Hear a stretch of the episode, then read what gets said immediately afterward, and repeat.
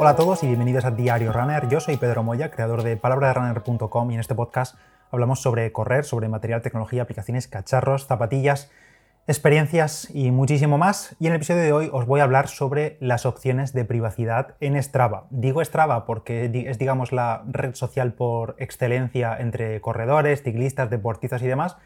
Pero bueno, en realidad sería aplicable al resto de, plataformas como de Garmin Connect, Polarflow y demás, pero sí es verdad que esas no tienen tantísimas opciones de privacidad como la propia Strava. Sí que es verdad que podemos en Garmin, en Polar, en Sunto y demás, podemos ocultar nuestras actividades o compartirlas con los em, usuarios que tengamos como amigos en la propia plataforma, pero en el caso de Strava, más allá de tener actividades públicas y privadas, para todos o para nadie, digamos, o solo para seguidores, que no la puede ver el resto de usuarios de, Strava que entren a nuestro perfil, también tenemos opciones para ocultar partes del mapa a, todos los usuarios, aunque sean nuestros amigos. ¿Esto por qué lo digo? Bueno, pues hace poco vi un, tuit, no sé si me lo crucé en un tuit o, en un artículo, no sé dónde fue, de la Guardia Civil, em, en el que alertaban de pues, el peligro que tiene compartir nuestra ubicación en todo momento, cada vez que salimos a entrenar, las rutas por las que vamos, dónde empezamos y dónde terminamos, em, sobre todo también ahora eh, si estamos de vacaciones o si hemos ido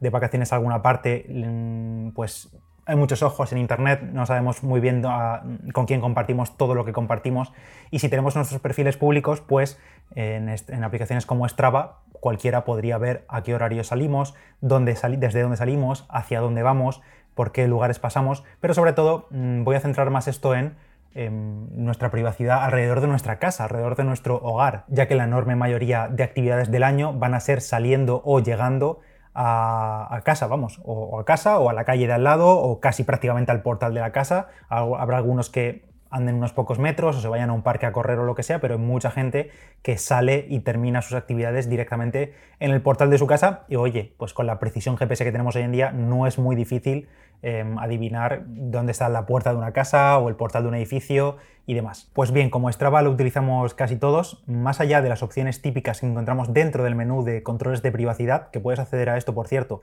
tanto desde la aplicación de Strava en tu móvil como si entras en la propia web de Strava, strava.com barra settings creo que es, bueno, te metes tu perfil, vas a ajustes y demás, y ahí vas a ver los controles de privacidad y tenemos lo típico de ocultar nuestra página de perfil para todo el mundo, que solo la vea los seguidores, que no la pueda ver nadie, las actividades en grupo y todo eso, pero la opción, las opciones que me interesan y que quiero comentar aquí, que hay gente que no conoce o que quizá las ve, pero no sabe exactamente a qué se refieren, o a partir de ahora puede que las tenga activadas cuando lo cuente, son las de controles adicionales de visibilidad del mapa. La primera de ellas es la de ocultar el inicio y el final de las actividades que empiecen desde un punto concreto, desde una actividad concreta. Por ejemplo, si eres de esos que empieza a correr desde su casa prácticamente, pues tenemos la opción en Strava de ocultar un radio alrededor de esa dirección siempre que sea esa dirección. Por ejemplo, si yo estoy en Madrid y salgo todos los días desde una dirección concreta, esa, em, ese trozo del mapa, digamos, se quedará oculto tanto el inicio como el final, solo de esa dirección. En cambio, si un día estoy de vacaciones en Santiago de Compostela y salgo a correr, el inicio y el final de donde haya empezado a correr no, no, se oculta, porque no está dentro de esa dirección concreta. Y para configurar esto es tan simple como meterte ahí, meterte en visibilidad del mapa, ocultar el punto de inicio y final de una dirección, le metemos la calle en la que es o la seleccionamos en el mapa, y lo que podemos hacer es seleccionar el radio de amplitud de cuánto se oculta del mapa. Hay un mínimo de 200 metros a la redonda y un máximo de 1600 metros. Yo, por ejemplo, lo tengo puesto a 200 metros ocultos, y claro, eso en una ciudad pues son varias manzanas, o pueden ser más de una manzana, entonces pues más o menos queda tu privacidad bastante protegida, entre comillas,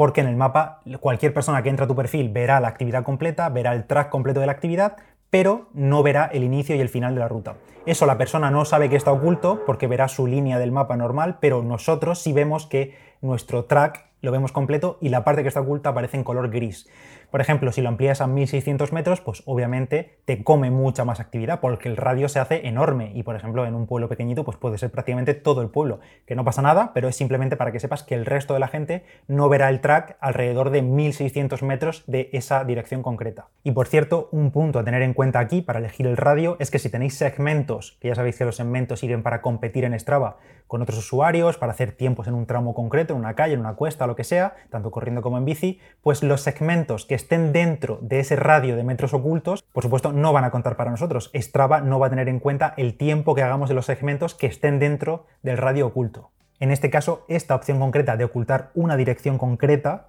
es para normalmente para nuestra casa, para nuestro hogar, pero también podemos añadir más de una dirección. Podemos tener, por ejemplo, la dirección de casa o la dirección del trabajo, si salimos a correr desde el trabajo, o si tenemos una segunda residencia, o salimos a correr desde casa de nuestros padres, por ejemplo, lo que sea, pues también podemos ocultar más de una dirección y que el inicio y el final de esas actividades queden ocultas. O directamente podemos pasar a la siguiente opción, que es ocultar el inicio y el final de cualquier actividad de que subamos a Strava, cualquiera, da igual dónde empieces, da igual la dirección, todas las actividades van a tener el inicio y el final oculto. Y esta opción es todavía más simple, porque la única configuración es cuánto quieres ocultar, cuánto radio de, ocultación quieres. Yo lo tengo, por ejemplo, a 200 metros, pero igualmente puedes ampliarlo hasta 1600 metros. Va de rangos de 200 metros en 200 metros. Simplemente entras a esa opción, que la tienes de nuevo en configuración de Strava, tanto en la aplicación como en la web, y le dices que pues, no quieres que aparezca el inicio y el final de ninguna actividad a un radio de 200, 400, 600, 800 metros, así hasta 1600 metros.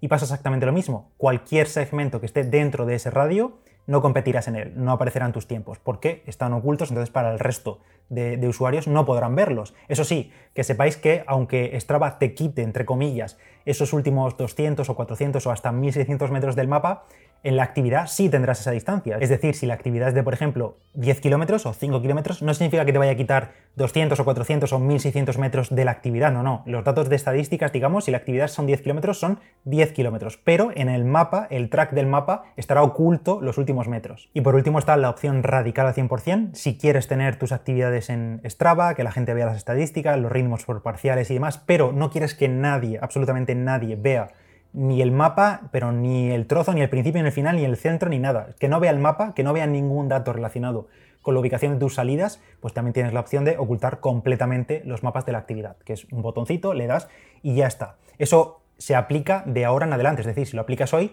se aplicará para siguientes, pero también metieron en Strava las opciones de editar actividades anteriores y puedes hacerlo tanto con la visibilidad de las actividades, como por ejemplo con un dato concreto que sería el pulso eh, cardíaco, el ritmo cardíaco. Puedes hacer que todas las actividades pasadas se oculte el ritmo cardíaco o que todas las actividades, por ejemplo, si las tenías públicas, que todas pasen a ser privadas, todas las antiguas. No tienes que hacerlo uno a uno, que sería pues inviable porque es un coñazo y sería imposible hacerlo uno a uno porque si tienes, pues no sé, 500 actividades al cabo del año o 300 o 200, pues no vas a estar uno a uno haciendo las anteriores, así que puedes editarlas en masa. Tarda un poquito, me parece, pero desde que le das, pues, pues, pues le das y ya está. Y se eh, Strava se encarga de cambiar la privacidad de todas las actividades anteriores. Yo la verdad que llevo utilizando estas opciones de privacidad en Strava prácticamente desde que salieron, porque no cuesta nada y al final, pues bueno, no sabes quién está vigilando siempre, no sabes quién hay por ahí detrás y, no cuesta nada, vamos, le metes una dirección y te oculta la parte final o inicial del mapa. Yo lo tengo tanto en una dirección, en direcciones concretas como independientemente del lugar donde esté haciendo una actividad, de igual que esté en España que en Brasil, se me va a ocultar el inicio y el final de la actividad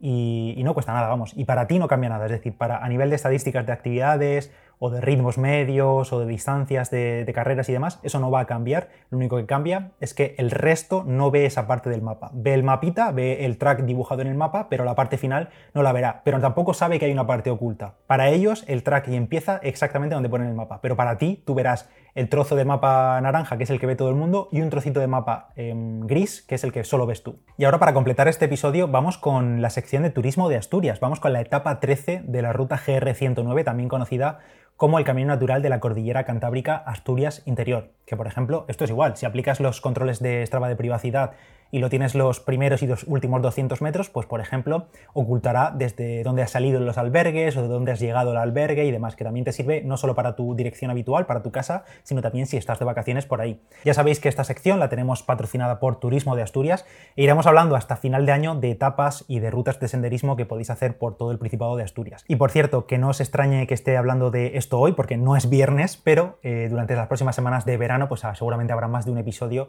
de esta sección de Turismo de Asturias. Y ojo con la etapa 13 de la GR109, que viene otra etapa durita y más vale que hayamos descansado desde la etapa anterior, porque recuerdo que la semana pasada, el viernes, acabábamos de llegar hasta Campumanes y habían sido pues 26 kilometrazos y casi 1000 positivos en un tramo bastante corto, creo que eran como 8 kilómetros o así, si no recuerdo mal, había 1000 metros positivos. Y en esta ocasión, en el día siguiente, la etapa 13, tenemos otros 25 kilómetros y pico y habrá que desayunar fuerte para llegar con energía a las cimas. Os cuento los datos principales de esta etapa 13 entre Campomanes y Llanuces. Es una etapa con una distancia de 25,4 kilómetros, con un tiempo estimado de senderismo de unas 8 horas y media. Y ojito con esta etapa otra vez, porque tenemos un desnivel positivo acumulado de 1.225 metros y un negativo acumulado de 750 metros. Si no me falla la memoria, esta es posiblemente la etapa con más metros positivos de las que llevamos vistas hasta ahora. Y además está marcada como de dificultad alta o difícil. En la web que siempre os dejo,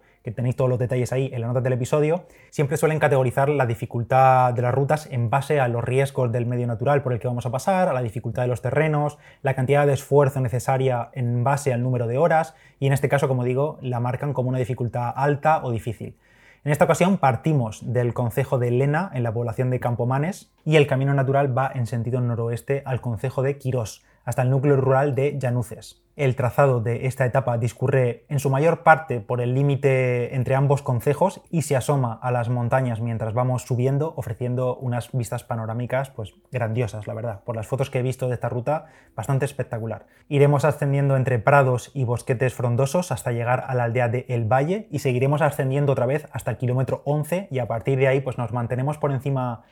del kilómetro 11 hacia el final de la ruta nos mantenemos por encima de los mil y pico metros de altitud durante gran parte de la etapa, con subidas, bajadas, descensos y tal, pero con varios miradores para contemplar estas vistas, ya que tenemos pues, una altura considerable. En Llanuces, por cierto, que es nuestro final de etapa, donde ya podremos descansar después de esta larga ruta, podremos visitar el Palacio de los Miranda, construido en el siglo XVI y que ha sido reformado posteriormente. Y con esto tendremos otra etapa más en el bolsillo, la etapa 13 de la GR109, y ya nos quedan menos. Recuerdo que son 27, si no me falla la memoria. Nada más por el episodio de hoy. Espero que apliquéis estas opciones de privacidad de Strava. Si tenéis cualquier duda, me la podéis dejar en los comentarios por iVoox o por Instagram. Me podéis encontrar ahí como palabra de runner o por Strava también como palabra de runner. Gracias a Turismo de Asturias por patrocinar esta sección y nos escuchamos en el siguiente Diario Runner. Un saludo, chao.